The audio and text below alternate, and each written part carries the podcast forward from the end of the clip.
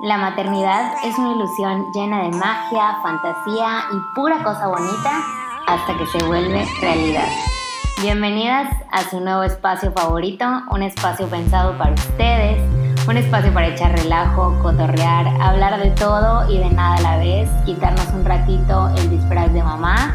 Así que relájense y prepárense su bebida favorita. Les habla su amiga Carmen Aranda y les invito a pasar un rato acá entre moms.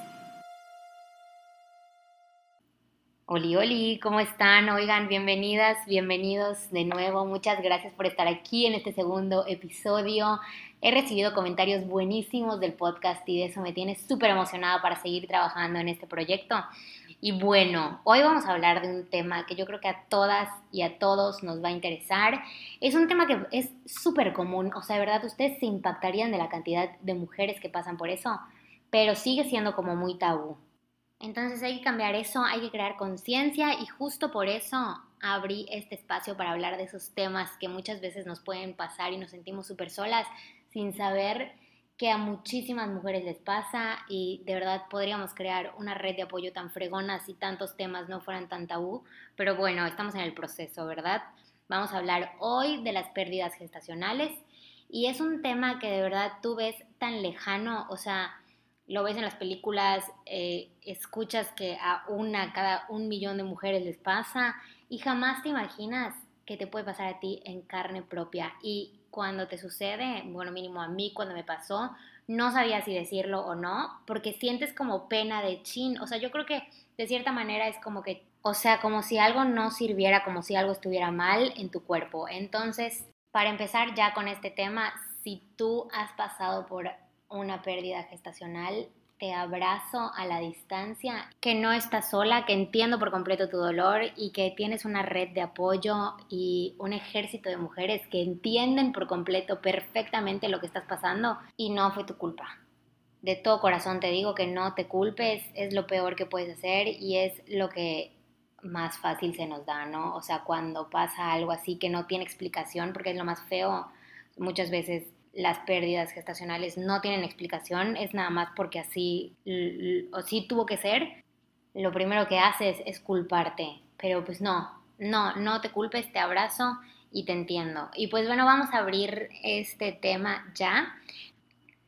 Les voy a contar un poquito de mi experiencia, de cómo lo viví, de qué sentí que la gente, o sea, de cómo sentí comentarios de la gente que para mí fueron súper imprudentes y hablando con, con muchas de ustedes me he dado cuenta que hay comentarios que la gente tiene que parar de decir. Eh, les voy a dar unos tips, unos consejos de qué no decir de plano. Y bueno, sin perder la esencia de este programa, ya saben que es puro chismecito, así que lo que venga, lo que vaya saliendo, les voy a ir platicando. Y bueno, para empezar les quiero contar que yo tuve dos pérdidas de embarazo eh, y les voy a contar la primera. La primera me embarazo en diciembre del 2019 Sí, diciembre del 2019 y en enero del 2020, pues ya como que me di cuenta que estaba embarazada y empecé a buscar un ginecólogo, a buscar recomendaciones, como que ya saben, todo lo que se tiene que hacer cuando te enteras que estás embarazada. Y bueno, encuentro ginecólogo, voy a mi primera cita, me siento súper a gusto con él, me revisa y me dice de que se vio en, el ultrasonido de que pues el bebé todavía estaba chiquitito, ya se veía la bolsa, pero no se veía el embrión. Entonces, este, me dice, vamos a esperar unas semanas y regresas. Y cuando regreses ya se debe ver tal. O sea, me dijo, ahorita por, por el tamaño de la bolsa y todo, tienes tantas semanas y cuando regreses se debe, ver tal porque ya debes de tener pues las semanas que tengas. No, ni me acuerdo exactamente cuántas eran ahorita. Pero yo desesperada, dos semanas después de que fui con, con, con ese doctor, me fui a un radiólogo a hacer un ultrasonido. Entonces fui y me dijo, ¿qué crees? Tienes seis semanas, cinco días no. Ay, no lo sé, no sé qué, no sé en qué semana tiene que empezar a latir el bebé. El caso es que yo tenía un día antes de la semana que, que empieza a latir el corazón. Creo que son cinco semanas, seis días, o seis semanas, seis días. No me acuerdo muy bien. El caso es que yo estaba en mi fecha corte, o sea, se conté que un día después ah, iba a empezar a latir el corazón de bebé. Entonces me fui feliz, tipo el radiólogo me dijo, ahorita no tienes nada que preocuparte porque no, no se hubiera escuchado de cualquier manera, mañana se debe de escuchar, vente en una semana, pero pues si no te sientes mal, espérate a la, a la cita con tu ginecólogo. Entonces, pues yo la verdad no me sentí mal, nada, o sea, todo bien, todo normal, achaques de embarazo, normal, se los juro. El caso es que llega la, el día de mi cita con el ginecólogo y ahora sí con el doctor, pues, no con el radiólogo, y fui y me checó, pero ya les había dicho, bueno, no sé si ya les había dicho que el equipo del doctor no era el mejor, o sea, de hecho estaba como muy viejito. Entonces cuando me checa me dice, uy, no se ve nada aquí, pero pues puede ser que esté escondido, puede ser que por mi equipo no se vea. Vamos a esperar unas semanas y si no se ve nada cuando regreses, pues ya te vas al radiólogo. Obviamente yo no le dije que ya me había ido al radiólogo. Y yo me quedé súper tranquila porque como ya había visto a mi bebé cuando fui al radiólogo, dije, pues todo debe estar marchando bien. El radiólogo me dijo, si te sientes mal, ve con tu ginecólogo. Y no me sentí mal. Ahorita, este, pues no se vio nada, no sé qué. El que estaba como loco era Gonza, mi esposo. Está así como que, no, es que qué tal si está pasando algo. Y yo, relájate. O sea, el equipo del doctor es súper viejito. Obviamente no se va a ver. O sea, de verdad, yo, ni mi intuición me lo decía. O sea, de verdad, de verdad yo me sentía súper bien. No, ni por la cabeza me pasaba que algo malo pasaba. El caso es que pasan las semanas y ya cuando el bebé debería de tener como 10, 11 semanas, regreso al radiólogo.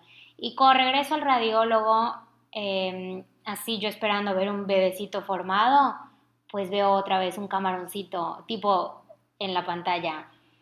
Y dicen, ok, vamos a buscar latido, no sé qué, y pues no encontraron latido. El caso es que el bebé se quedó de 6 semanas y yo ya debería tener casi las 12. Entonces me dijo, de que me acuerdo perfecto de que muchas mujeres pasan por esto, es completamente normal, no te sientas mal, eh, lo siento mucho, ve con tu ginecólogo a ver qué procede. Para eso yo no quise regresar con el ginecólogo que, que me estaba atendiendo. No sé por qué, o sea, no quise regresar. Y me fui con otro ginecólogo, me fui con dos ginecólogos. Con una ginecóloga que no me gustó para nada cómo me trató y con un ginecólogo que fue el que me hizo el legrado, que es el que ahorita atendió mi parto, que estoy y estaré por siempre y para siempre agradecida con él. Pero bueno, ya para no cambiar de tema les cuento. Me dice que por el tamaño del saco, porque el saco seguía creciendo pero el bebé no, entonces por el tamaño del saco y todo me podían dar o unas pastillas o un legrado. Y pues yo así como en el shock, yo dije, no, pues el legrado porque las pastillas me van a dejar acostada tres días y el legrado para que me lo hagan el día siguiente yo ya pueda estar dando clase parada, ya saben. O sea, como que de shock, como que era mi manera de evadir el dolor. Entonces era jueves, me acuerdo, eh, dije el legrado y se agendó para el sábado el legrado. Eh, yo me acuerdo que yo me sentía bien, o sea, como que yo, yo siento que estaba en shock, como que, mi, como que mi cerebro no, como no tuve sangrado, no me sentí mal y así siento que no me dio tiempo de como de procesar lo que estaba pasando. Entonces me acuerdo que una amiga me decía de que llora, llora si quieres, no, no es clase hoy, vamos a cancelarla y no sé qué, y yo, pues no, o sea, yo me siento bien. Obviamente se me salían las lágrimas, pero no era algo que tú dijeras, no puedo continuar con mi vida. Así lo sentí yo. Yo creo que porque no tuve sangrado, no me dio tiempo de procesarlo. Digo, esa es mi teoría, no sé en realidad qué pasó. Digo, cada persona lo vive diferente. Pero em, después como que nos dice el doctor de que pueden esperar tres meses y lo vuelven a intentar. Las cosas así pasan, es por pura selección natural. O sea, no hay nada que tú pudieras haber hecho para cambiarlo. Así que relájate, no te culpes, eh, te vas a tomar esto, la, la, la, ya me medicó, este, me dijo lo que tenía que hacer, vas a venir en tantos días para checar cómo vas y ya tranquila, o sea, lo vas a volver a intentar y vas a ver que todo va a salir bien, shalala. Cosas que pasan los tres meses y yo ya estaba así de que quiero un bebé, quiero un bebé, quiero un bebé y lo vuelvo a intentar y este bebé, o sea, como era tan buscado, me compré un millón de pruebas desde que te las puedes hacer siete días antes. Y yo desde siete días antes de mi fecha de regla ya sabía que estaba embarazada. Entonces tenía cuatro semanas y yo ya estaba festejando de que, uh, embarazada, no sé qué, la, la saco mi cita y me la dan para la semana siguiente. Entonces yo sí, todo bien. De repente ya creo que nos tocaba cita el viernes y era jueves. Me despierto y sangre. Y yo no, o sea, ya valió. O sea, ya valió. Para esto yo ya me había súper informado de las pérdidas, que hay hematomas en el, luego en el útero y que eso puede sangrar y pero tu bebé está perfecto y así. Entonces yo sí que por favor, o sea, que sea lo que quieras, menos que haya perdido mi bebé. Fuimos al ginecólogo, me revisa y me dice, pues no se ve nada porque pues, por el tamaño, o sea, no se vería nada.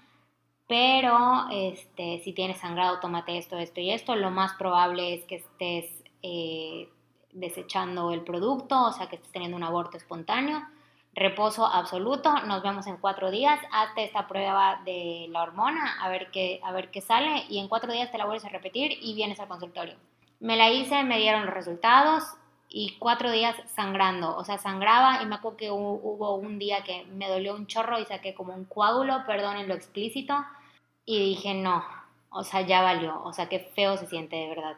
Ahí sí, como que ahí sí me dio chance de como de procesar lo que estaba pasando y dije, no inventes, o sea, qué feo. Por más de que sea un bebé de cuatro semanas o de 36 semanas, la ilusión que tenías, que es la ilusión que, que, que pues vas formando, te toca guardarla en una cajita porque nomás no te tocó y no, se, no llegó a término tu bebé.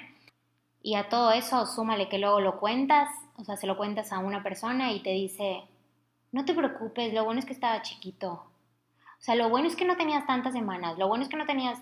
Y yo así, o sea, ¿cómo puedes decir no te preocupes? O sea, lo bueno es que no hay nada bueno, o sea, no trae nada bueno que pierdas un bebé, se siente horrible, así sea, ya lo dije, así sea de tres días un embrioncito o un bebé formado de 36 semanas, se siente igual porque todas tus ilusiones se ven rotas, o sea, todas tus ilusiones se ven así como pues no van a llegar, nada más, no van a llegar ni, ni lo esperes, ya saben. Todo esto me lleva a otro story time que les quiero contar, que mientras yo vivía el duelo de mi primer pérdida, me acuerdo que un influencer puso de que como que haciendo conciencia de que no están solas, de cuéntame tu experiencia y yo la voy a postear aquí para que más gente la pueda leer y sepan que pues no, no son las únicas a las que les pasa, ya saben. Entonces, pues era una mommy blogger que pues su nicho son mujeres embarazadas y la la la. Entonces me acuerdo que recibió un comentario que decía, ay, yo estoy embarazada, no manches, deja de postear cosas tan desagradables. Y yo así, pueden imaginar mi cara en ese momento, así de, güey, o sea, ¿cómo desagradables? O sea, que tu real, o sea, que no sea tu realidad, perdón, no quiere decir que otras mujeres no lo vivan. Y tú poniendo esa palabra tipo desagradables, o sea, ¿cómo crees que se siente una mujer que no pudo tener un bebé y que no pudo llegar a término en sus embarazos. Y muchas veces no lo pierden una vez, lo pierden hasta cuatro o cinco veces antes de, lograr llevar a término su embarazo. Entonces siento que de verdad a la gente le falta, uno, le falta tanto tacto y dos, le falta tanta conciencia de este tema que de verdad es un tema que muchas mujeres viven y no ni se dan cuenta. Y neta, cuando te pasa, necesitas tanto, tantísimo, de verdad, tantísimo apoyo que, siento que esas palabras, o sea, digo no. También luego una seguidora me dijo que, oye, ¿y cómo ayudo a alguien? O sea, ¿cómo, cómo le doy ánimos a esa persona que acaba de pasar por algo así? Por miedo a regarla, eh, evito el tema. Y digo, esa no es la solución, ¿verdad? De evitar el tema. Y se me hizo súper bonito gesto, el como que, que se quiera informar de cómo, o sea, de cómo cómo manejar la situación, ya saben, porque es una situación que nos toca sufrir en silencio, entonces nadie sabe qué hacer. Pero bueno, en mi experiencia, a mí no me gustaba hablar del tema, o sea, me acuerdo que me decía mi hermana, ¿quieres que vaya a platicar? Y yo no, o sea, yo quería estar sola, o sea, quería estar sola, pero que la gente me estuviera acompañando a la distancia, o sea, que me dijeran, estoy aquí para ti, todo va a estar bien, tranquila, lo que necesites, llámame. No quería que, me, que estén, como que siento que, ah, su luego por lástima, o sea, como que yo me acuerdo cuando se lo dije a mis amigas, les dije, les voy a contar algo, no quiero que me tengan lástima, no quiero que, que hagan cosas como muy, vamos a distraerla, o sea, es súper difícil, de verdad, como que sí quieres sentir a la gente cerca, pero no quieres que caigan en, en el chispas, pobrecita, ya sabes. Entonces yo en lo personal prefería estar sola sabiendo que la gente me está acompañando, pero pues yo no soy todo el mundo, ¿verdad? O sea, cada quien tiene su manera diferente de vivir duelos. Y hay personas que me han dicho, no, o sea, yo sí quería que me estuvieran acompañando todo el tiempo, yo sí quería que, me apapacharan, que no sé qué, la, la, la. Y es súper válido. Entonces yo creo que lo correcto en estos casos es decir, si no vives con la persona a la que le pasó, mandarle un mensajito de amiga, Eh, te mando un abrazo muy grande. Quiero que sepas que estoy aquí para ti. Cualquier cosa que necesites, por favor, dímela. Em, cualquier cosa que tú quieras hacer, dímela. Si quieres que vaya, ahí estoy. Si quieres que te dé tu espacio, te lo voy a dar, te respeto. O sea, como que mandarle ese tipo de mensaje era tan reconfortante. Y el saber que respetan tu espacio, en mi caso, que yo no quería ver a nadie, saber que, saber que cuentas con la persona pero que está respetando tu espacio y está respetando tu duelo, es tan reconfortante porque luego no, no minimicen el dolor, o sea, no es nada más de que, ah, lo perdió y ya, pues X era un bebé, nunca nació, o sea, de verdad, también es que es un tema delicado, o sea, yo creo que hasta me estoy como contradiciendo de que no minimices el dolor, pero manden un mensaje, pues no la vayas a ver, pero no sé qué, o sea, simplemente hazle saber que estás ahí, con ella, para ella. Y siempre terminamos enfocándonos únicamente en la mamá y nunca le damos la importancia ni el apoyo que se merecen los papás. O sea, los papás también iban a ser papás. Los papás no estaban embarazados, pero igual les tocó eh, guardar las ilusiones de ser papá. O sea, los papás sí lo viven súper, o sea, pobrecitos, lo viven súper solos. Imagínense, ellos tienen que ser el, el apoyo de la mujer y quién les da apoyo a ellos. Entonces también no dejemos atrás a los papás que siempre se ven como una figura fuerte, pero pues ellos también sienten, tienen sentimientos. Entonces, hasta aquí termino todo lo que yo quería decir, creo, y les voy a empezar a leer unas preguntas que me hicieron. Vean, o sea, para empezar, hay grupos de apoyo para hombres en estos casos. Mi marido vivió el proceso muy solo. O sea, si apenas estamos logrando armar grupos de apoyo para mujeres en estos casos, imagínense los hombres que olvidados están. Entonces, yo no sé de ningún grupo de apoyo para hombres, pero si alguien sabe algún grupo de apoyo para papás eh, que tuvieron una pérdida gestacional, escríbanmela en mi Instagram y yo les hago llegar la información a todos los que lo necesiten. Hay una que decía, cuando hablé de lo que me pasó, me impactó la cantidad de personas que se abrieron conmigo y me contaron que les pasó igual. Y es que es eso, o sea, hasta que tú no lo dices, nadie te dice nada. Como es tan tabú, digo, a mí me daba como, como entre pena y vergüenza y no quería que sepan que a mí me pasó porque no quería que me pobreten y a la vez no quería que sepan porque entonces algo estaba mal en mí. E, entonces fue todo, o sea, es todo un tema, la verdad, que sí, o sea, hasta que tú no lo hablas no te das cuenta de cuánta gente ya pasó por eso y lo común que es. Debería estar más normalizado el crear conciencia de estos temas y que no se vean como un tema desagradable o que no se vea como un, ay, no te voy a leer porque me sugestiono en mi embarazo. O sea, debería de ser un tema completamente común, porque así de común es que suceda. Entonces, vamos a seguir con las preguntas. Y acá dice, ¿será que es normal sentir un poco de enojo al ver a otras embarazadas? A mí me llegó a pasar. O sea, yo creo que es normal un tiempo, no sé cuánto sea el tiempo ideal, o sea, no creo que haya un tiempo ideal para que sientas eso, pero a lo que voy es que, que no se te quepa toda la vida, ya sabes, o sea, sí puede ser que en el momento que te pasó, en el momento que estás viviendo tu duelo, sientas ese como, es como corajito, ¿no? De que, ¿por qué a mí no? Y a ella sí. Por ejemplo, me acuerdo que yo estaba en Parisina y vi a una embarazada súper chiquitita, o sea, le calculo unos 16, 17 años, y yo pensaba, oye, o sea, ¿por qué que está toda chica si puede y yo no? Ya saben. Entonces, que, o sea, obviamente ya pasó el tiempo y ya no pensaba eso, pero, pero creo que es normal. O sea, si ya pasó un mes y yo sigo pensando, o sea, ¿por qué ella sí puede estar embarazada y yo no? Ya, o sea, como que creo que necesitarías ayuda profesional para sanar las heridas que tienes por dentro, porque obviamente pasaste por un proceso que no está fácil pasar. También está la pregunta de cómo ayudar a una amiga que está pasando por eso. Ya les dejé todo el, episodio, se trata de eso. Y creo que más claro no puedo estar. Hazle saber que estás ahí, respeta su tiempo, su espacio, su duelo, pero haciéndole saber que tiene apoyo. También hay una que estuvo súper buena que me súper llamó la atención. La pregunta era, ¿duele menos cuando eres mamá? Cuando eres mamá, o sea, te voy a hablar por mi experiencia. Duele menos el pensar en tus bebés que no nacieron cuando eres mamá.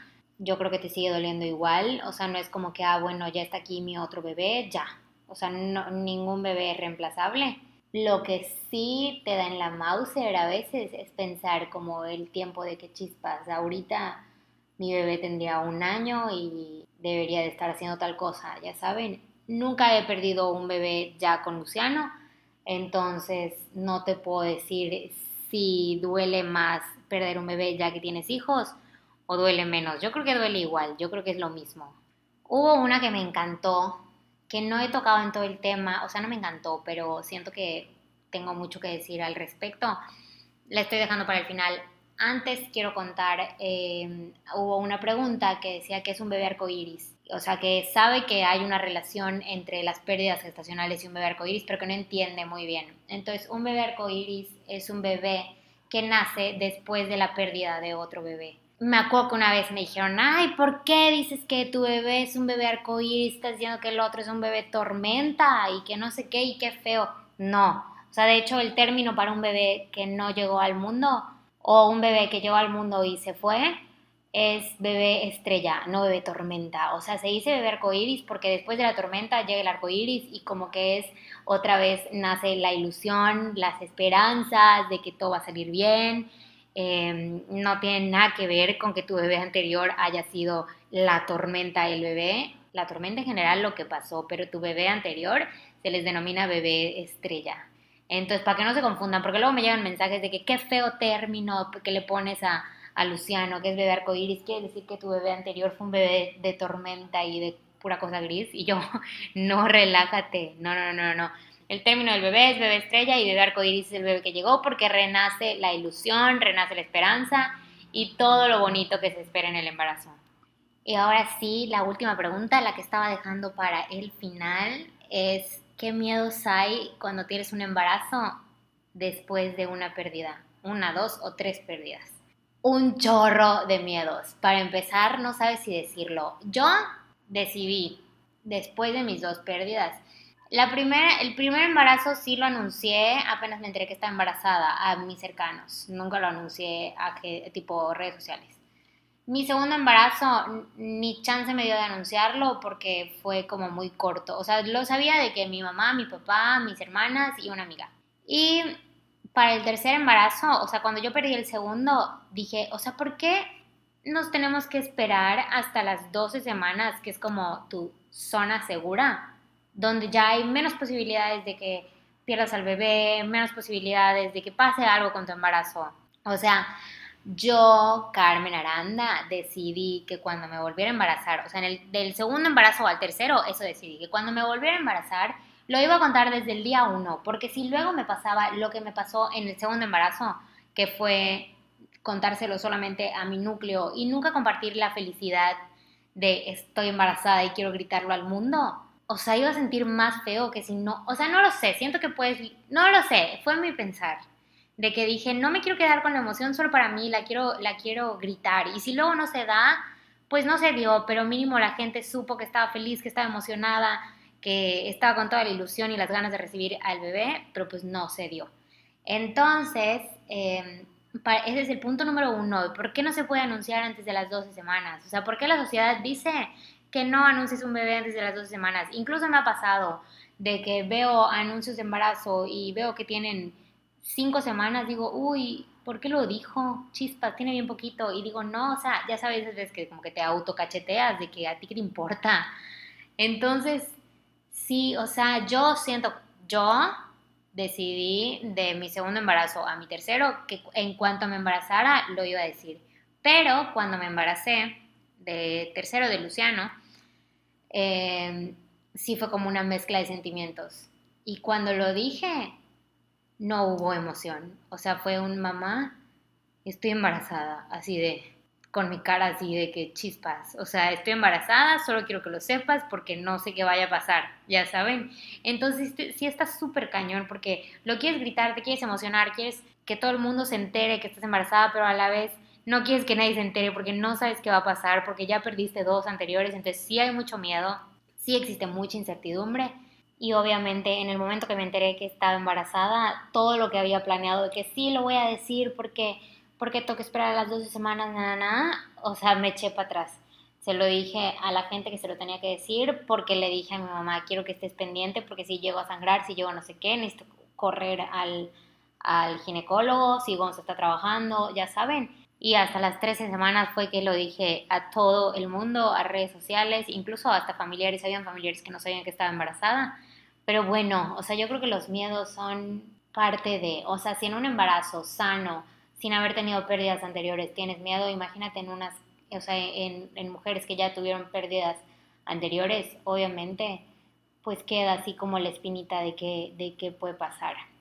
Pero bueno, siempre hay un arco iris al final de la tormenta y de verdad, si tú, mamá, mujer, estás pasando por eso o ya pasaste por eso, te mando un abrazo grande, tote y de verdad tienes un chorro de mujeres que te entienden. No te sientas sola, busca ayuda si sientes que te hundes. Em, cualquier cosa que sientas que estás muy sola y que nadie te acompaña y que no tienes apoyo, escríbeme en mi Instagram y ahí voy a estar para ti. Les mando un abrazote porque ya terminamos. Les mando un besote. Ayúdenme porfi compartiendo si les gustó este episodio. Más adelante venimos con más, con más chismecito. Este fue un poco más para crear conciencia, pero aún así hubo chisme al principio, así que no se me pueden quejar. Les mando un besotote y nos vemos la próxima semana.